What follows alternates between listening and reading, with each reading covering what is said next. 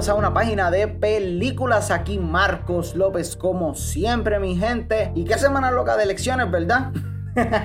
en los Estados Unidos de Norteamérica oficialmente ganó Joe Biden. Y Donald Trump se convirtió en el primer presidente en la historia en perder el voto popular dos veces consecutivas. Por lo menos te llevaste algo, papá. Y bueno, en Puerto Rico volví y ganó La Palma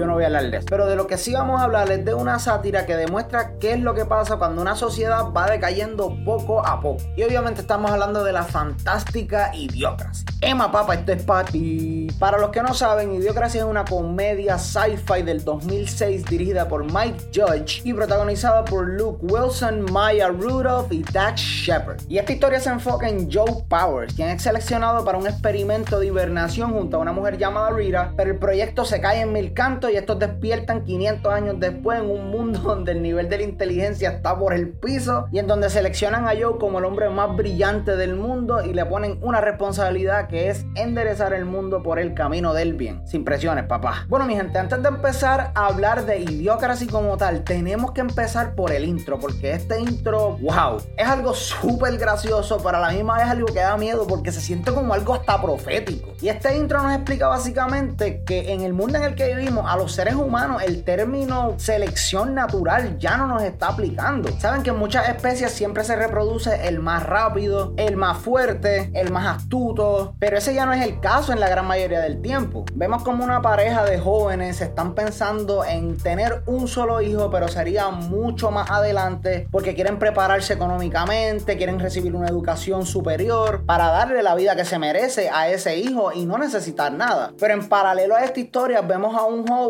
que es el estereotipo de la persona que no quiere hacer nada con su vida, desempleado, vive del gobierno y sin embargo esa persona tiene un montón de hijos, se vuelven una carga para el sistema como tal y se vuelve este círculo vicioso porque estos niños nacen en estas condiciones donde le van a hacer falta un montón de cosas, donde un montón de cosas no son accesibles o mejor dicho no son prioridad. Y como dije anteriormente, esto es un paralelo con los dos jóvenes que no querían tener muchos hijos y al final de esta, cuando vemos los árboles genealógicos, las personas que no estaban para nada preparadas tuvieron huele mil hijos y las personas que estaban preparadas económicamente con una educación digna para brindarle a esos hijos tuvieron uno o en este caso ninguno. Y eso se vuelve un mismo chiste de la escena. Ah, pues por fin alcanzamos estabilidad económica en este mercado que cambia todo el tiempo, pero tenemos 60 y pico, 70 y pico años. No real no podemos tener un hijo. Este intro es una obra maestra, mi gente. Y siento que, al igual que en Glorious Bastards, he buscado este intro en YouTube y he visto más el intro que la película en sí, porque es que te cautiva y te deja ahí como que, wow, increíble.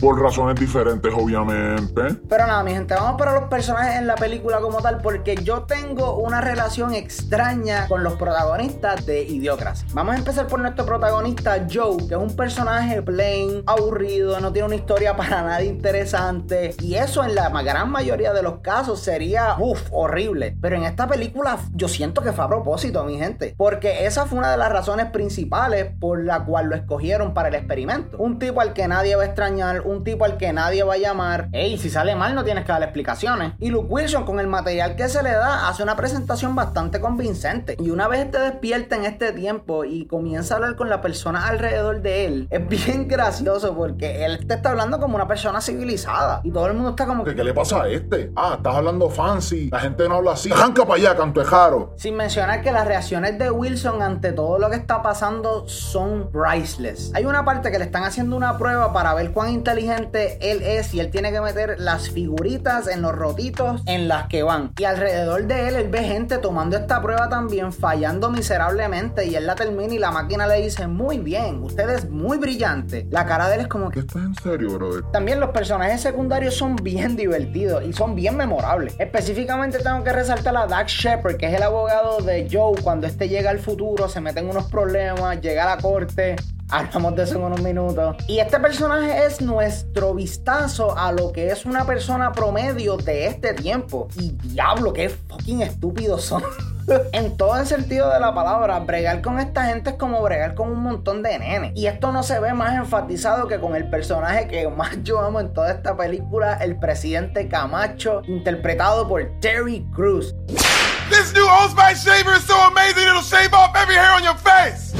Sí, Terry Crews es el presidente de los Estados Unidos en esta película. Cuando el presidente sale con su gabinete, con su gente, es como si fuese la lucha libre. Tienen musiquita de entrada, tienen gráficas, tienen juegos de luces, tienen fanaticada gritando. Es un despelote. Pero definitivamente donde esta película sobresale al 100% es en su humor, mi gente. Y el mundo que lo acompaña. Y aunque muchas veces el humor las personas pueden considerarlo un poquito inmaduro, hay muchas otras ocasiones que la parodia es tan y tan brillante que pasaba de reírme a abrir la boca como que, wow, esto ya a veces lo he visto por ahí. Esta cosa es real, hijo. Una de las cosas que más me llamó la atención en este mundo fue el aspecto de la salud. Porque aparte de que los waiting rooms en los hospitales son unos pequeños casinitos donde te puedes ganar tratamientos médicos, así de mal está esto. El médico que te está atendiendo no está para nada cualificado para estar ahí. Lo que hace es leerte un panfleto, decirte que te bebas todas estas pepas y proceder a cobrarte un montón de dinero. Ah, no puedes pagar. Ok. Otra cosa que me dio mucha risa como tal de cómo se maneja en este tiempo eran los juicios, porque los juicios se supone que sean donde tú presentas pruebas, argumentos válidos, quién hizo qué, testigos, tú sabes el proceso. Obviamente en estos tiempos no es así. Piensen más los juicios como si fuesen una batalla de rap. Tú vas a criticar al otro, el otro te va a criticar a ti, se van a criticar mutuamente y eventualmente el público va a declarar quién va a ganar. Democracia.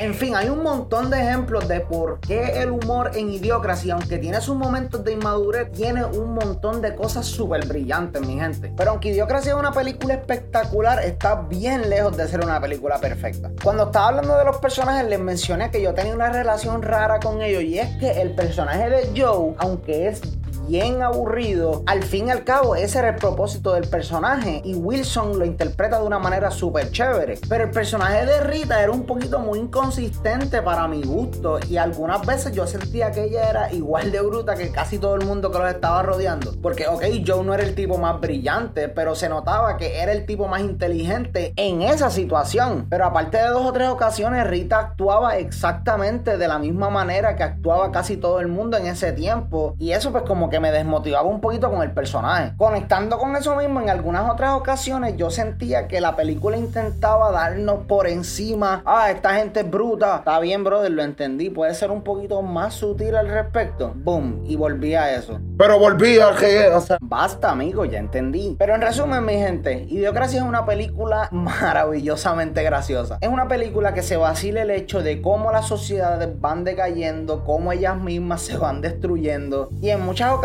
no les miento, pasa de ser comedia a ser comentario. Gracias al humor grotesco e inmaduro que la película tiene en muchas ocasiones, voy a decirles que no es para todo el mundo. Pero si puedes mirar más allá de ese humor y sentarte a disfrutar la película, mi gente les está esperando una gema, se van a reír por un tubo y siete llaves, está disponible en Hulu, no se van a arrepentir. Y con eso llegamos al final del episodio de hoy, mi gente. Espero que se lo hayan disfrutado. Como siempre, mi gente, gracias un millón por el apoyo. Sin ustedes, nada de esto estaría pasando. Son los duros. Y si nos quieren apoyar de una manera un poquito más directa, Anchor implementó algo que se llama Listener Support, donde ustedes, el público, pueden apoyarnos desde un pesito al mes y hacer que todo este podcast sea posible. Mi gente, le voy a dejar el linkcito abajo. Gracias por chequearlo. Lo aprecio un montón. Y si tienen alguna recomendación o tema para el programa, no duden en escribirnos a nuestro email que es at una página de películas at gmail.com. Ahí a la orden. También síganos en nuestras redes sociales que estamos en todos los lugares como P de Película. Y mira, estamos en Facebook, MySpace, Instagram, Twitter. Si lo tienen, estamos ahí. Así que recojan todo, mi gente. Y vámonos para el cine.